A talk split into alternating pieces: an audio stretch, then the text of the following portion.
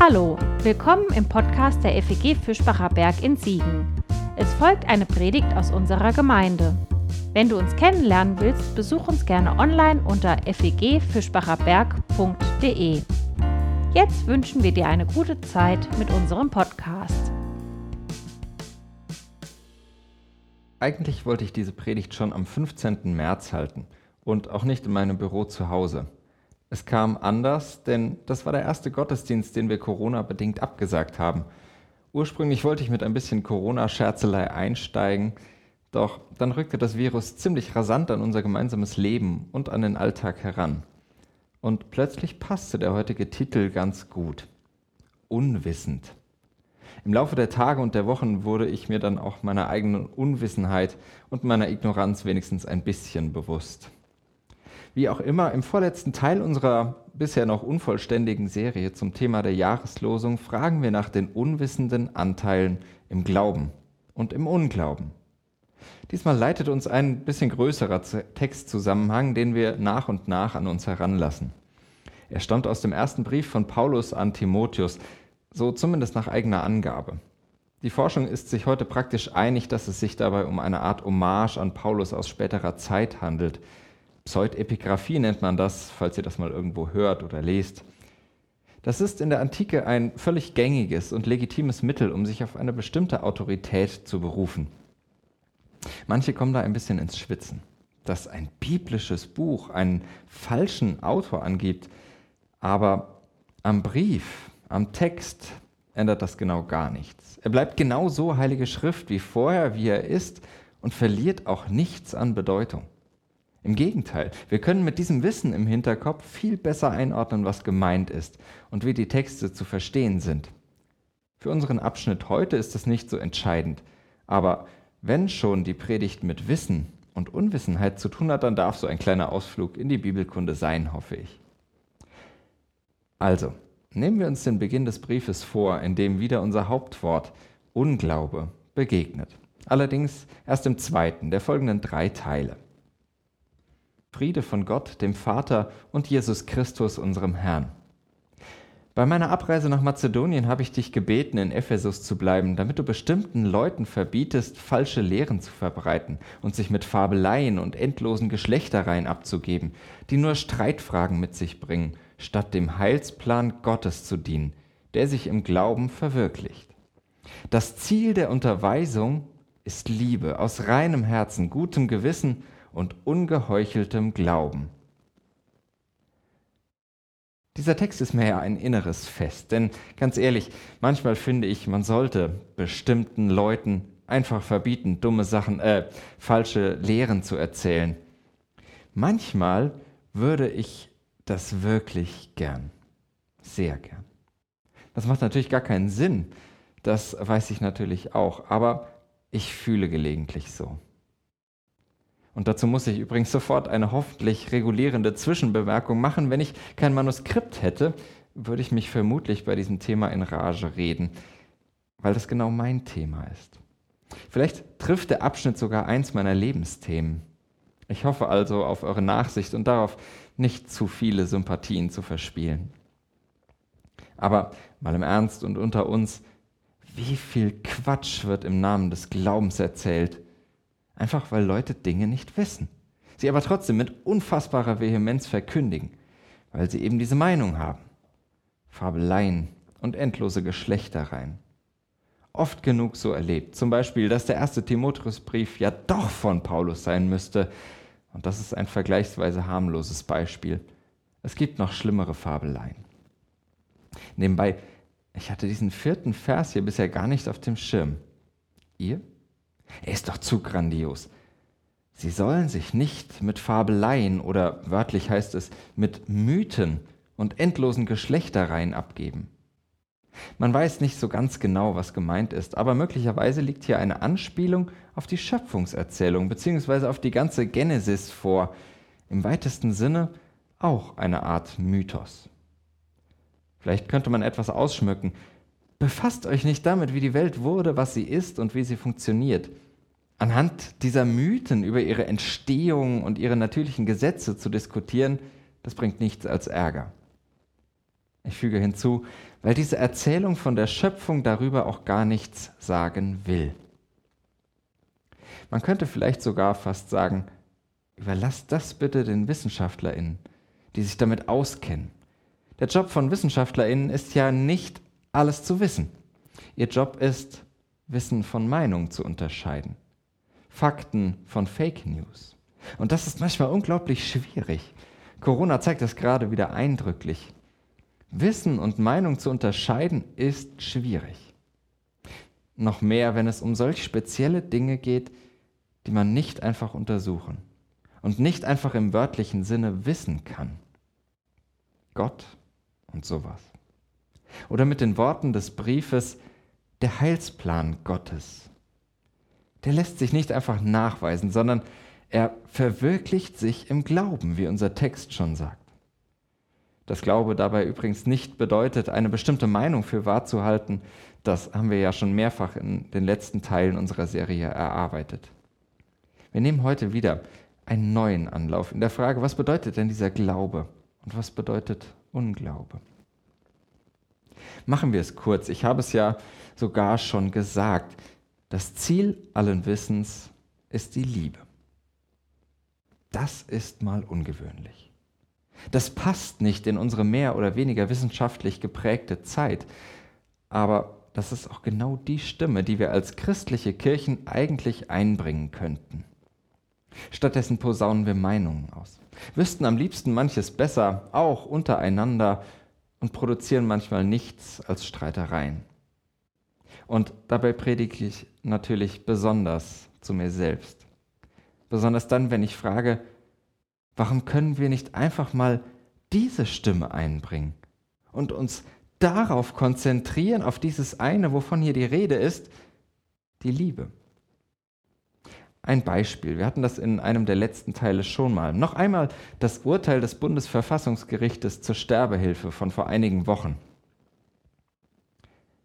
Warum müssen wir als christliche Kirchen ständig versuchen, sofort unsere juristische oder ethische Meinung kundzutun, in richtig und falsch sortieren, wild spekulieren, wohin das nun führen könnte, anstatt die wirklich wichtigen Fragen zu stellen.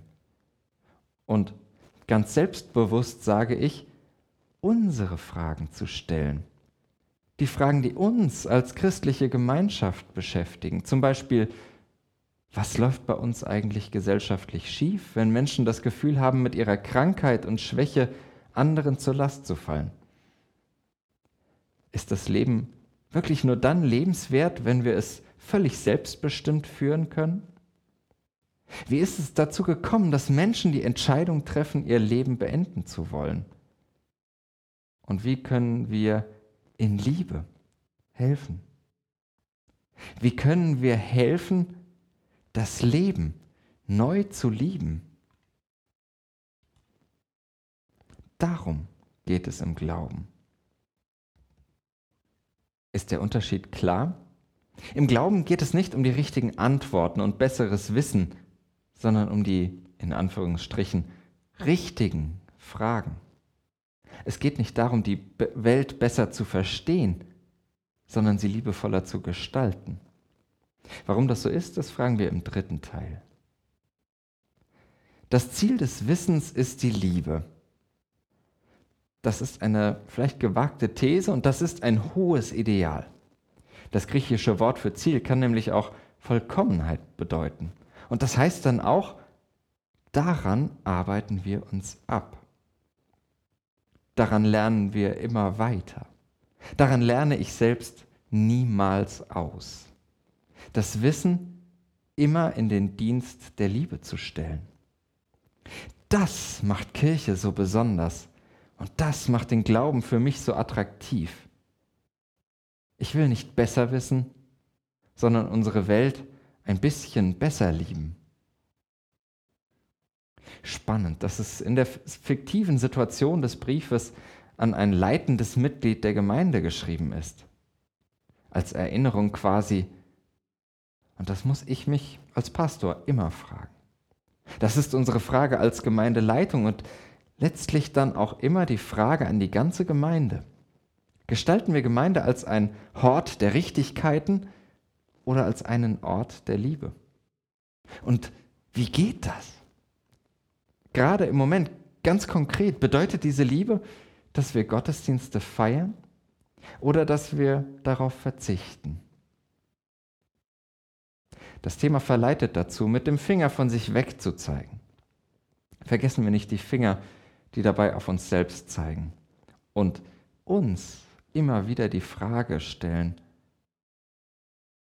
dient all mein Wissen und Glauben der Liebe? Teil 2. Der Grund des Unglaubens ist Unwissen.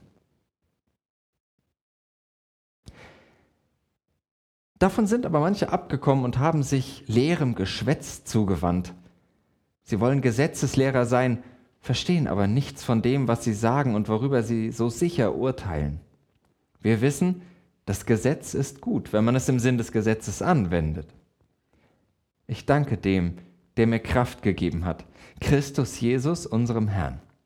Er hat mich für treu gehalten und in seinen Dienst genommen obwohl ich ihn früher lästerte, verfolgte und verhöhnte.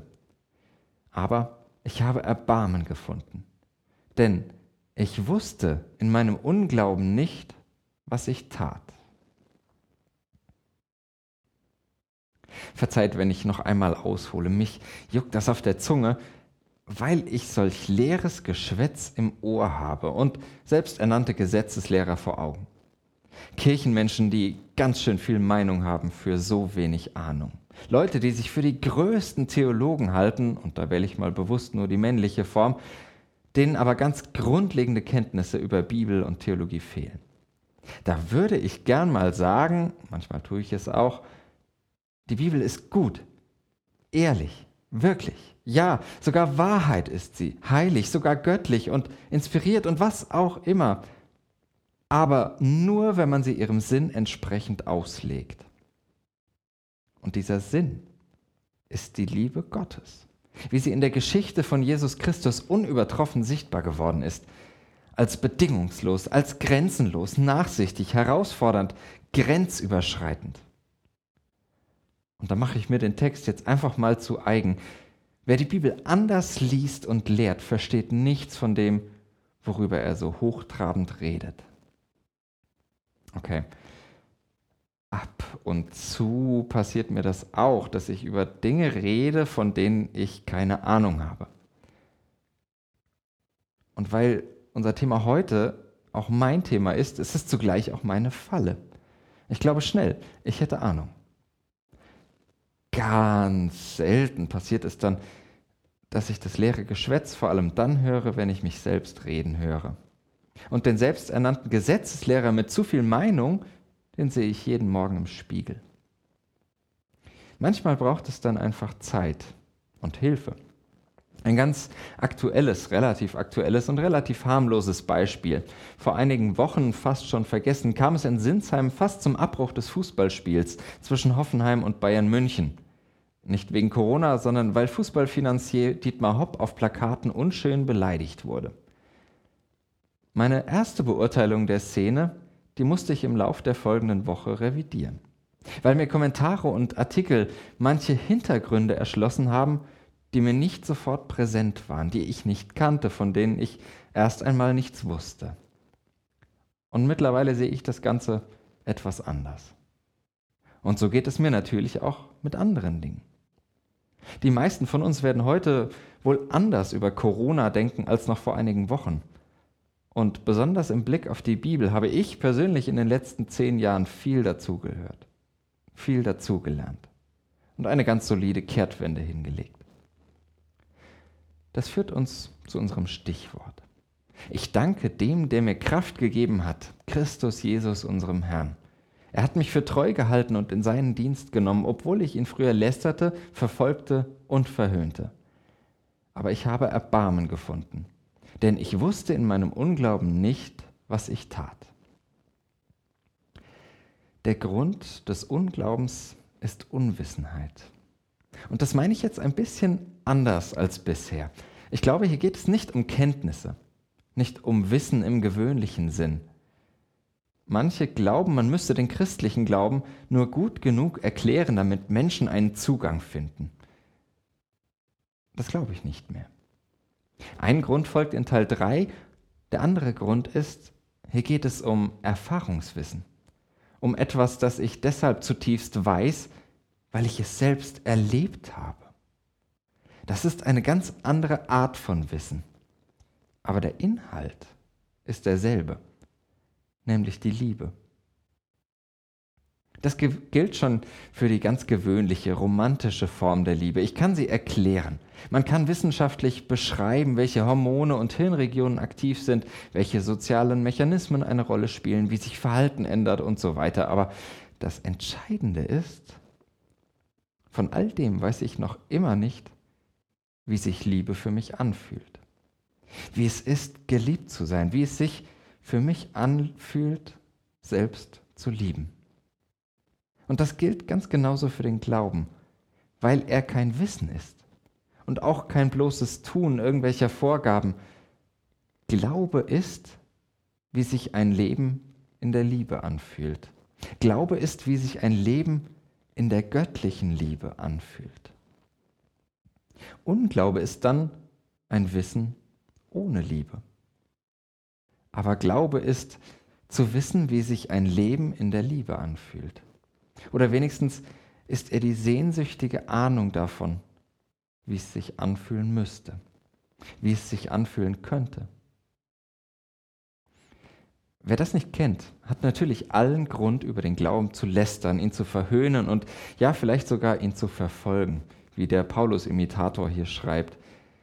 Denn ohne dieses Gefühl ist dieses Glaubensding wirklich ziemlich merkwürdig. Es hört sich dann komisch an, wie wir über die Welt reden, von Schöpfung und solchen Dingen. Es mutet merkwürdig an, was wir so tun, aber dieses Gefühl ändert alles. Wenn ich dieses Gefühl spüre, dann weiß ich plötzlich, was gemeint ist. Plötzlich ahne ich, worum es geht, selbst wenn ich nicht alle Worte verstehe. Aber plötzlich spüre ich diese Kraft, die von Jesus Christus ausgeht. Jesus, dem Christus, dieser fleischgewordenen Liebe. Aber dieses Gefühl kann ich nicht machen. Und da kommt Teil 3. Der Ursprung des Glaubens ist Gnade. So übergroß war die Gnade unseres Herrn, die mir in Christus Jesus den Glauben und die Liebe schenkte.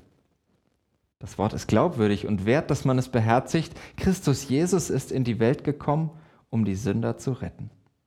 Von ihnen bin ich der Erste. Aber ich habe Erbarmen gefunden, damit Christus Jesus an mir als Erstem seine ganze Langmut beweisen konnte, zum Vorbild für alle, die in Zukunft an ihn glauben, um das ewige Leben zu erlangen. Dem König der Ewigkeit, dem unvergänglichen, unsichtbaren, einzigen Gott, sei Ehre und Herrlichkeit in alle Ewigkeit. Amen. Solchen Glauben, von dem ich gerade gesprochen habe, den kann ich nicht machen. Ich kann ihn auch anderen nicht herbei erklären. Ich kann ihn mir nicht selbst antrainieren. Natürlich, ich kann alles Mögliche mitmachen, was Glaube im Lauf der Zeit um sich herum angesammelt hat. Und das ist auch völlig legitim. Versteht mich da bitte nicht falsch. Glaube ist eben nicht nur Gefühl sondern Glaube ist auch eine ganze Kultur. Aber da bin ich doch auch waschechter Freikirchler. Ein bisschen mehr darf es doch sein. Ein bisschen tiefer darf man schon einsteigen. Zum Glauben gehört eben auch und wesentlich das Erlebnis. Die Art und Weise, wie sich ein Leben in der Liebe anfühlt. Diese tiefe Betroffenheit vom geliebten und liebenden Leben. Diese Erfahrung, dass ich da sein darf. Hier und dort, so wie ich bin. Und zwar gerade dann, wenn ich es nicht erwarte. Besonders da, wo ich es mir selbst kaum zugestehe. Überraschend. Das meint das Wort Erbarmen. Das ist diese Gnade. Und das rettet diejenigen, die sich die Liebe selbst nicht zugestehen das rettet mich. Glaube an die Liebe ist geschenkt. Und da bin ich dann wiederum so gar nicht freikirchlich, denn Dazu kann sich niemand einfach entscheiden.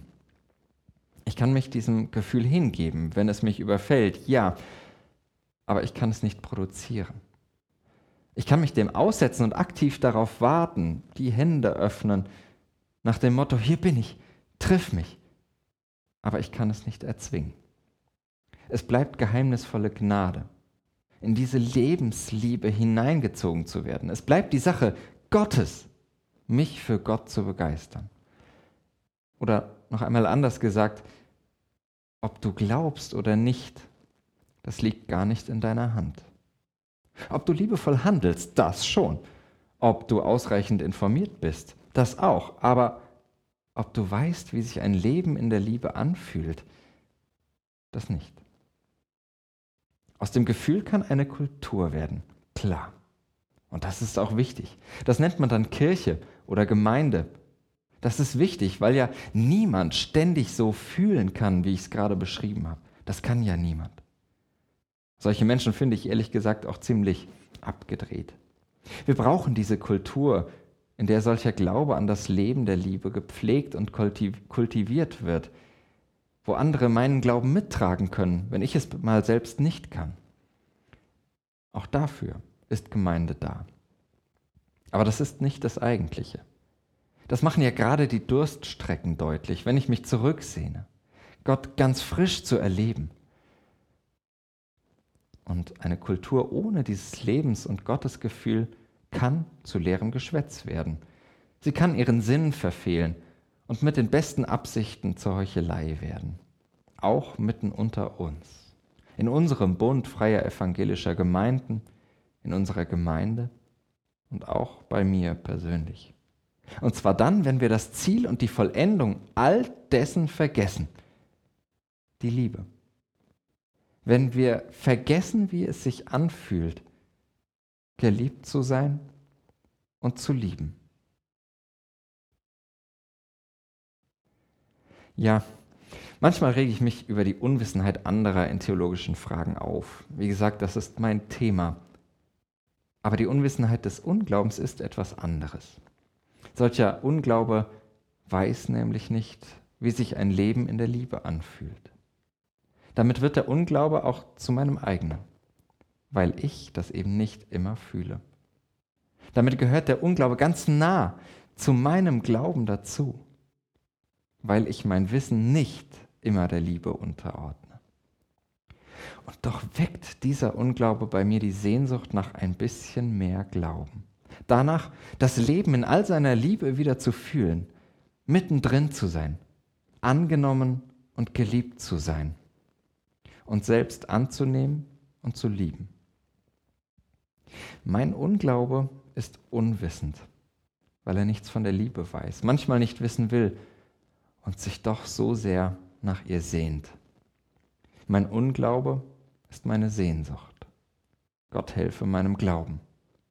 Amen. Das war's für heute. Um keine neue Folge zu verpassen, kannst du den Podcast einfach auf deinem Smartphone abonnieren. Mehr Informationen findest du unter fegfischbacherberg.de. Wenn es dir gefallen hat, lass uns gerne einen Kommentar oder eine Bewertung da und sag es weiter. Tschüss und vielleicht bis zum nächsten Mal.